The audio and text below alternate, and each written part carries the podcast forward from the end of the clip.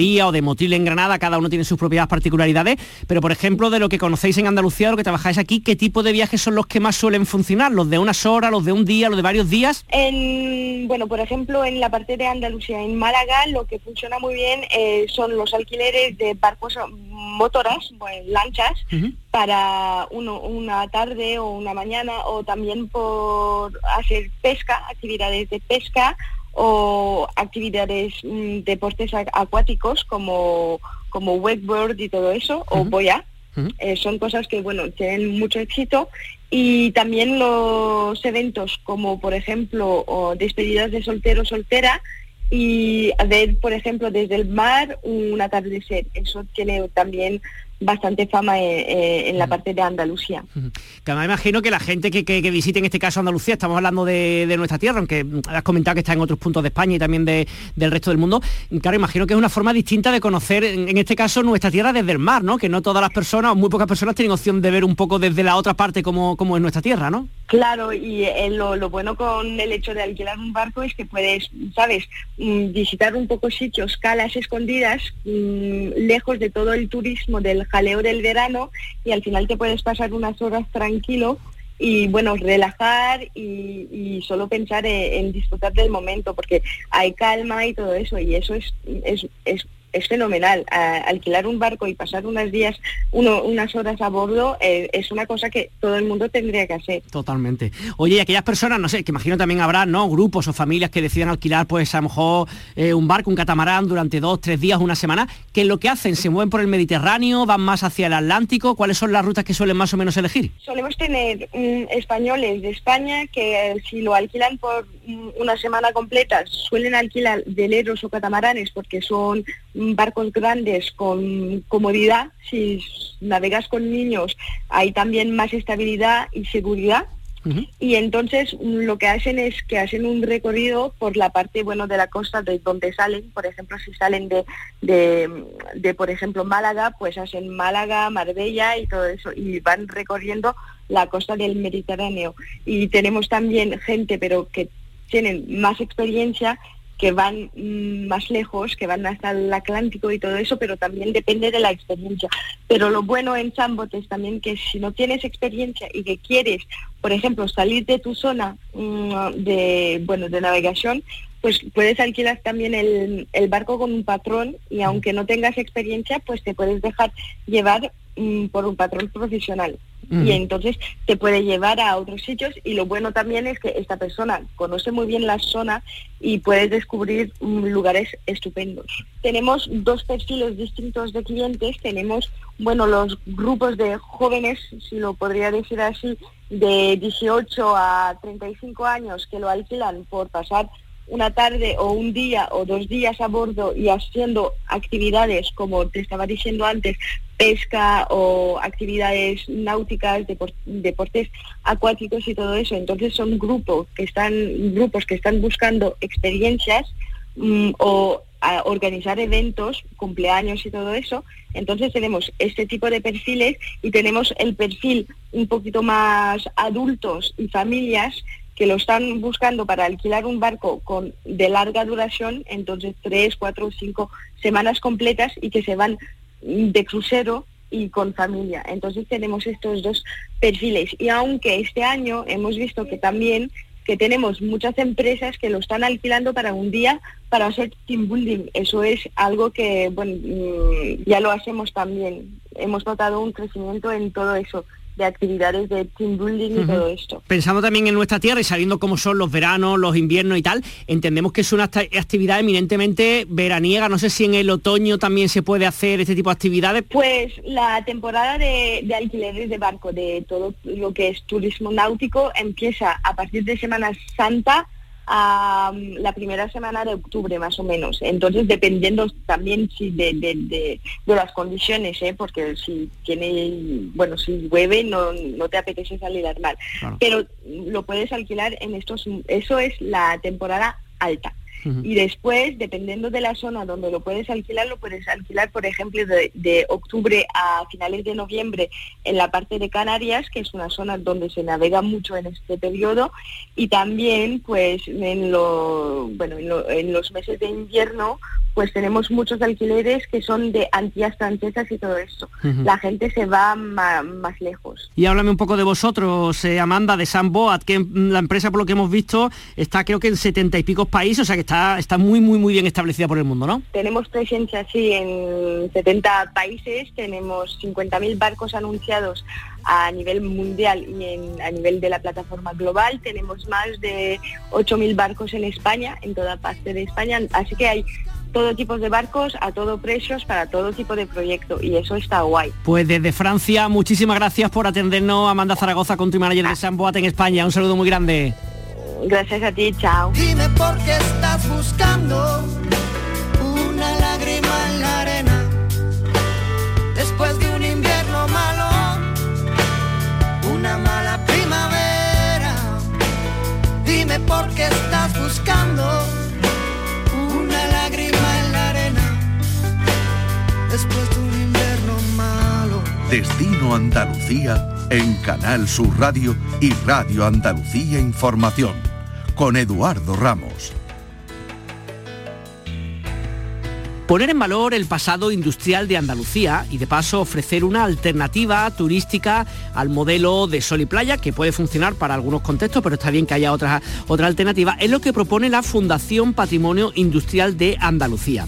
Está tratando de convencer esta fundación a las administraciones eh, de que las antiguas fábricas o las cuencas mineras eh, puedan ser dinamizadoras de las economías eh, locales, además de testigos de la evolución social de la comunidad autónoma y mediante su modificación o su arreglo y puesta en valor pueda servir para que personas de Andalucía y de fuera de nuestra comunidad autónoma las visiten, como decíamos, poniendo en valor estos lugares y al mismo tiempo promoviendo un tipo de turismo que no esté centrado solamente en sol y playa y en los meses de verano.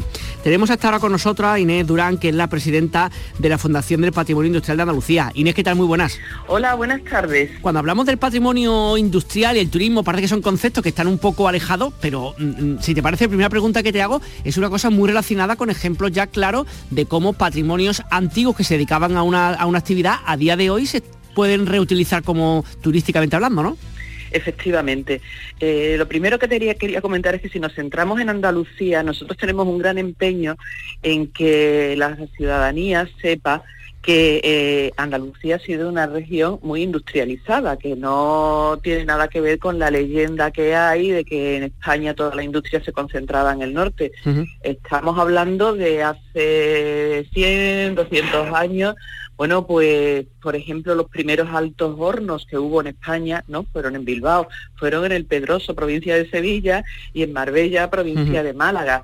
Entonces, todo ese patrimonio, por diversas razones geopolíticas, pues ha ido en gran medida desapareciendo, lo cual ha ido ocasionando un paro en la región y una emigración, por tanto, y nosotros lo que queremos es convencernos de que si hubo en un momento una vida industrial importante, ¿por qué no la va a haber ahora? Es impresionantemente rico la cantidad de patrimonio industrial que hay en Andalucía. Te iba a preguntar específicamente por tú me cuentas ahora de otro lugar que tendrá, tienes muchísimo más conocimiento que yo sin duda, pero te quería preguntar por la fábrica del, Pilar en Motril, que creo que es como una de las, entre comillas, joyas de la corona que tenéis, que estáis trabajando, ¿no? Que es la recuperación de una antigua fábrica azucarera reconvertida o reconvirtiéndose en un museo de la caña de azúcar, ¿no?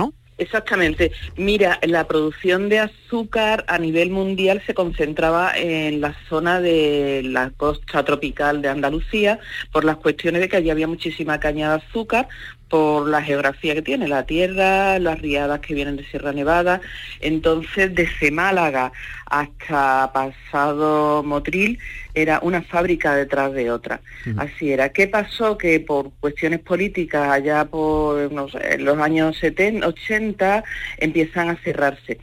Y cuando una fábrica se cierra, esto es importante. Normalmente las fábricas están en el entorno de las ciudades, pero como las ciudades todas tienden a crecer, los locales que ocupan pues se quieren hacer viviendas mm. y entonces se recalifican y esas fábricas desaparecen pues muchas veces por los intereses propios de cada municipio.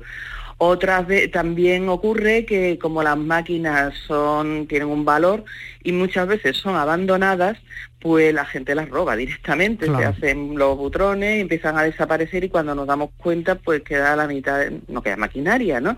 En la fábrica del Pilar se produjo como una especie de milagro porque se cerró pero se quedó muy, muy, muy cerrada, no había manera de entrar y entonces la maquinaria se conserva. Cuando han pasado los años y esto del patrimonio industrial ha empezado a tener cierto valor, pues nos hemos encontrado una, una nave, sobre todo hay una nave, que es la nave de engranaje, que no te puedes imaginar lo que tiene allí, son unas ruedas de engranaje de 5, 8 metros, una cosa preciosa.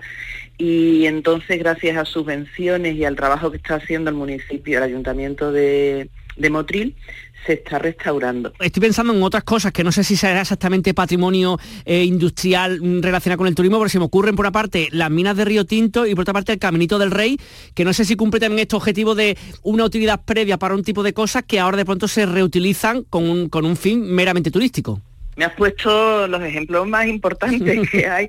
Bueno, sí, sí, vamos. Por ejemplo, te hablo un poquito de Río Tinto. Río Tinto es una, como todas las minas, cuando son rentables la explotación se explotan. Cuando por cuestión de precios no, no es rentable, pues se cierran.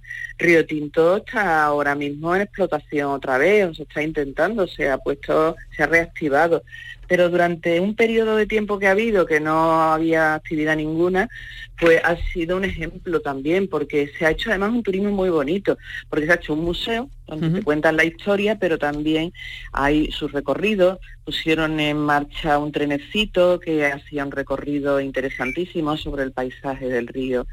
Y entonces esa es una actividad que ha sido pionera en Andalucía en el sentido de turismo minero porque como turismo industrial yo creo que es más pionero las visitas a las bodegas.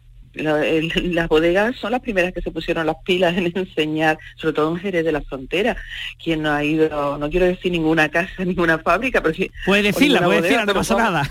Oh, los González Vía, en el puerto Borne, todo esto, pues, la gente iba a la playa y decía, un día voy a ir a Jerez, voy a ir al puerto y visito una bodega, ¿no? Eso es turismo industrial. Otro turismo industrial que estamos haciendo y no sabemos qué estamos haciendo, que lo estamos haciendo es ir a Estepa a ver cómo se hacen los mantecados. De hecho, hay muchas empresas ya que han puesto una pasarelita y tú vas viendo cómo se está fabricando el mantecado y eso es una actividad muy formativa, no mm. solo para niños, que siempre estamos, que los niños tienen que aprender? Bueno, no todo el mundo sabe cómo se hace el azúcar o cómo se hace el aceite pero es que luego también es muy es económicamente rentable dependiendo de la empresa, pero hay algunas que una parte importante de sus ventas se producen in situ. Cuando la gente acaba de ver mantecado, por ejemplo, y dice, ah, pues ahora me llevo una caja. Claro, o dos. claro, claro. Oye, Inés, creo que también comentamos de, de otra de las posibilidades de lo que se puede o se podía hacer en Andalucía con este tema, el, turismo industrial en el Bajo Guadiana, que creo recordar, creo, creo no, por lo que hemos hablado previamente, que también hay como posibilidades tanto reales como futuros que se podían, que se podían explotar turísticamente, ¿no?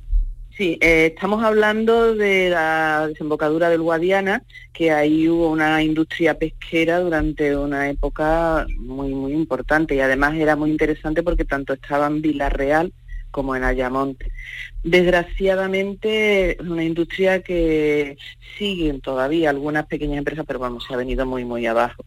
y, sí, uno de los trabajos, de los proyectos en los que está metido la Fundación es en estudiar esa zona y ver que, cómo se puede revitalizar y si es también rentable. Claro, es que el turismo industrial hay dos tipos, fábricas vivas que están produciendo, entonces tú vas y ves cómo se hacen las cosas, esas son muy divertidas porque luego puedes traerte el producto. Pero luego también está el turismo de, de fábricas muertas, por ejemplo, eh, un ejemplo que, te, que a lo mejor no, caes en él, la fábrica de tabaco de Sevilla, es una fábrica, la fábrica de la moneda, la moneda realmente tiene una más que la fachada, pero la fábrica de tabaco, gracias a que se hizo la Universidad de Sevilla a cargo de ella, pues está en un estado de conservación estupendo. impecable, claro. Y hay visitas turísticas que te cuentan, mira, aquí traían los fardos, aquí se ponía el tabaco extendido para que se secara y todo eso, ¿no? Ahí no se produce tabaco, pero es turismo también. Pues Inés Durán, presidenta de la Fundación del Patrimonio Industrial de Andalucía, muchísimas gracias por compartir con nosotros pues tus conocimientos aquí en Canal Sur Radio. Un saludo. Un saludo, muchas gracias. Continuamos contándoles más informaciones del mundo del turismo en nuestra tierra de la mano de Virginia Montero. Virginia, ¿qué tal? Buenas tardes. Hola, buenas tardes. Andalucía será base de los primeros vuelos espaciales comerciales y sostenibles que programa la empresa Aerospace para finales del año 2025. Es uno de los proyectos que se han presentado en SUTUS, la cumbre de turismo espacial y submarino que se ha celebrado en Marbella. Los pasajeros, 8 por trayecto, volarán a la estratosfera a 35 kilómetros de distancia de la superficie terrestre. Lo harán en un globo dentro de una cápsula presurizada que después se dejará caer con paracaídas. Esta semana se está probando el sistema con cero emisiones en el desierto de Mojave, en California. A finales de 2025 se inician los viajes con pasajeros. Se espera que para 2029 sean 3.000 viajeros en 400 vuelos al año. Habrá seis bases en todo el mundo, una de ellas en Andalucía. Cuesta en torno a 100.000 euros por pasajero. Vamos a ir ahorrando. 24 representaciones teatrales, musicales y circenses componen la programación de la edición número 27 del Festival de Teatro de Cazorla, que este año homenajea al actor Eusebio Poncela. Cultura y naturaleza se unen en la oferta que el Festival de Teatro de Cazorla supone para el visitante con representaciones durante los fines de semana de octubre, noviembre y diciembre. Este año el Premio Ciudad de Cazorla lo recibe, como bien dice, Eusebio Poncela, que estará en el certamen con su obra El beso de la mujer araña. Teatro de calle en los rincones más emblemáticos del municipio, representaciones para el público infantil, música y una oferta de primer nivel en salas son algunas de las propuestas de este evento que arranca el 12 de octubre con la obra Desprovisto de la compañía de circo Uparte. El Festival Internacional de las Flores de Córdoba, Flora, dedica su sexta edición a la inteligencia vegetal con un programa de actividades muy ambicioso. Flora trae a Córdoba del 16 al 26 de octubre a cinco artistas internacionales que mostrarán las instalaciones de flores en espacios monumentales como el patio del reloj del Palacio de la Merced o el de los naranjos de la Mezquita. Junto con la creatividad, la música, la gastronomía o la danza, acude al festival Estefano Mancuso, la máxima autoridad mundial de neurobiología. Será un programa con 100 actividades en el que se vincula además a la provincia, así como al Festival de la Guitarra, al Teatro Góngora o a la Universidad de Córdoba. Y un último apunte, Virginia, Sevilla reflexiona sobre el turismo del futuro en la celebración de la cumbre sobre innovación en el turismo, TIS en inglés, un congreso que tiene como principal objetivo transformar al sector a través de la tecnología, de la sostenibilidad y por supuesto de la innovación. Así es, la inteligencia artificial, ciberseguridad, la robótica o el marketing son algunas de las temáticas sobre las que se hablará en Sevilla del 18 al 20 de octubre. El Congreso cuenta con una agenda diseñada para cada segmento del sector turístico, como son los destinos, las aerolíneas, agencias de viajes o el turismo de congresos, entre otros. Un espacio diseñado para estar al día de las últimas tendencias y mostrar soluciones y nuevos modelos de negocio. La aplicación de estas nuevas herramientas permitirán al sector turístico innovar en la manera como se viajará en el futuro próximo. Turismo viajes, ocio, excavadas. Destino Andalucía.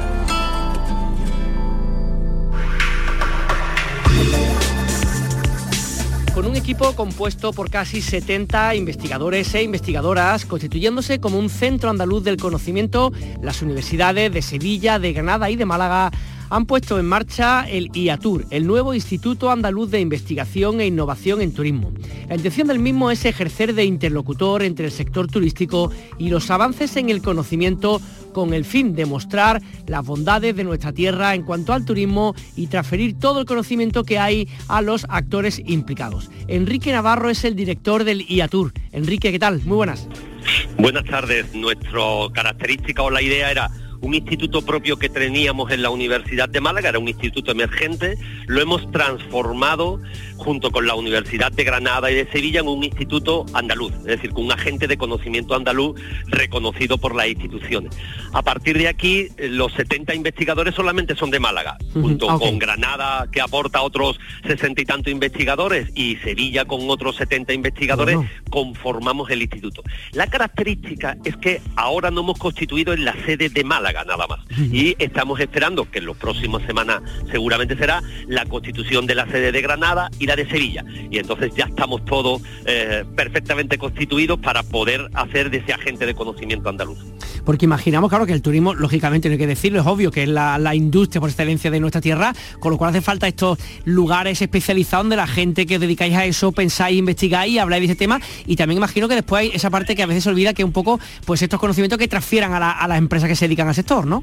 Sí, efectivamente, nuestro mayor objetivo es precisamente que el conocimiento que tenemos en las universidades y que además tenemos que ir ampliando día a día, porque el sector cambia constantemente, muta, eh, por tanto, en las formas de alojamiento como en las tendencias, pueda llegar al sector, tanto a la empresa, a las administraciones públicas y a la sociedad. Hay una parte importante de transferencia también a la sociedad.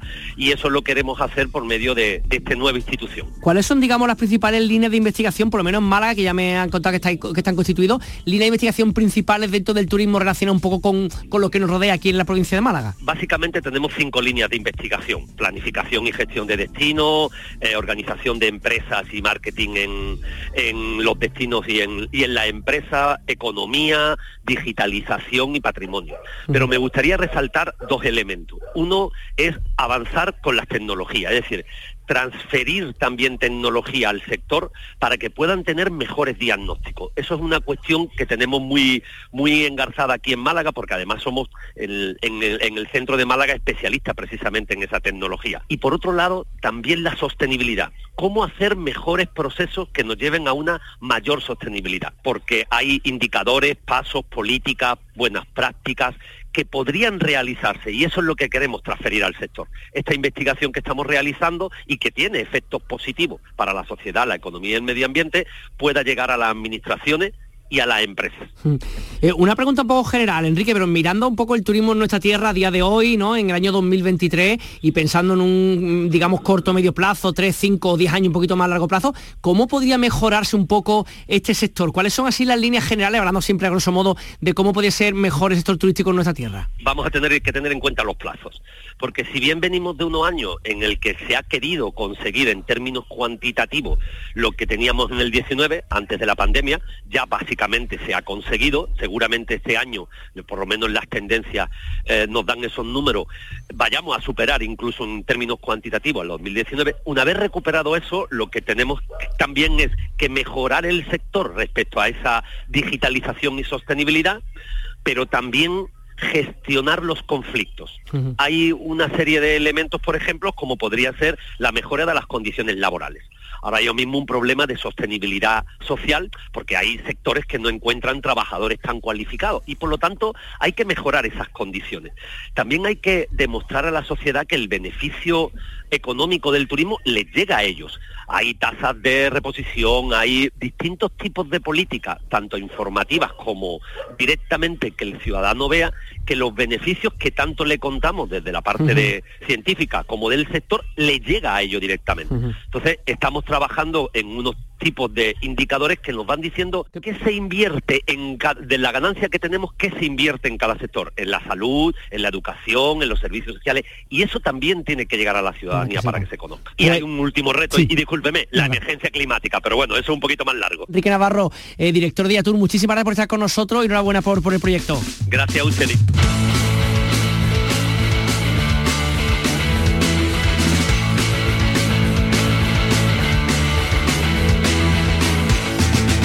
Tiempo ahora para la propuesta musical que cada semana nos trae Fernando Ariza, presentador de Local de Ensayo, el espacio musical de Canal Fiesta Radio que cada domingo nos acerca lo último de la música rock en Andalucía. Fernando, ¿qué tal? Muy buenas. Hola Edu, el Camping de los Escullos, en pleno corazón del Parque Natural Cabo de Gata Níjar, es el lugar en el que hoy y mañana se va a celebrar la segunda edición del Ufovisión Fest.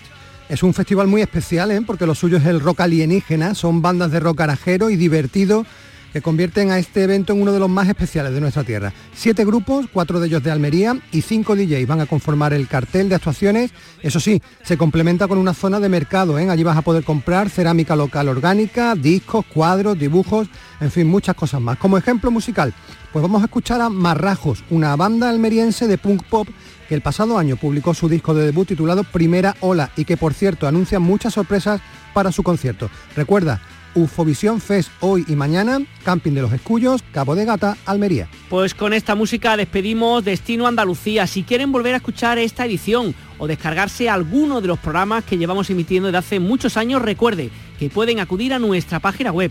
Les esperamos cada semana en la Radio Pública Andaluza, en Canal Sur Radio y Radio Andalucía Información. Disfruten del fin de semana.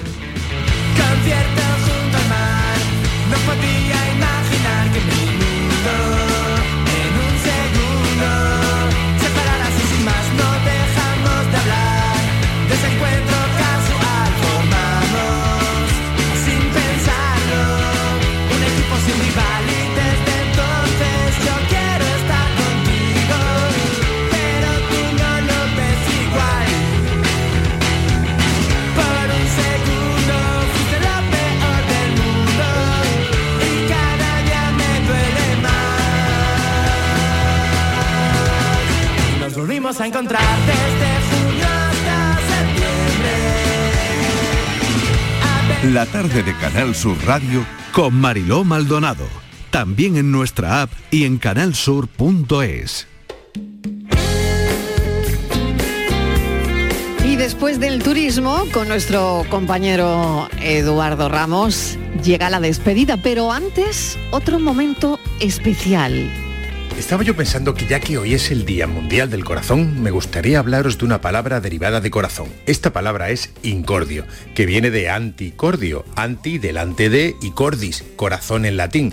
Por eso decimos cardiólogo. En los inicios era un término médico, concretamente de los veterinarios, para referirse a unos bultos o tumores que desarrollaban los caballos en el pecho. ¿Y cómo obtuvo este significado de incómodo, agobiante o muy molesto? Pues nos tenemos que ir hasta la época de los tercios antiguos, al igual que se extendieron los conflictos, los ejércitos y por lo tanto los soldados por toda Europa, también lo hicieron las enfermedades venéreas entre la tropa. Cuando vieron que le empezaban a salir bultos dolorosos en la entrepierna, pues los bautizaron con el nombre de los bultos que conocían, lo de los caballos en el corazón, incordios. Así que ya sabes, cuando digas que tu hijo es un incordio, puedes elegir si te refieres a que lo tienes cerca del corazón todo el día o que te tienen las gónadas hinchadas.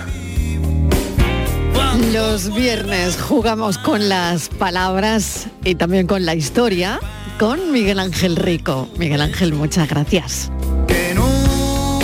Queridos oyentes, pues ha llegado el momento de despedirnos hoy. Ha sido un placer compartir con vosotros mmm, toda esta semana en un espacio pues lleno de actualidad, lleno de información, lleno de momentos especiales y de risas, por supuesto, también.